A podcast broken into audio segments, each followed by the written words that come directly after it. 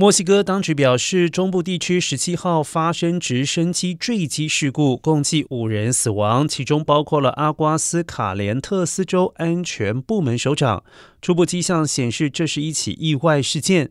根据法新社的报道阿瓜斯卡连特斯州州长西梅内斯表示州安全局长桑杰士连同两名安全人员两名的机组人员全数罹难。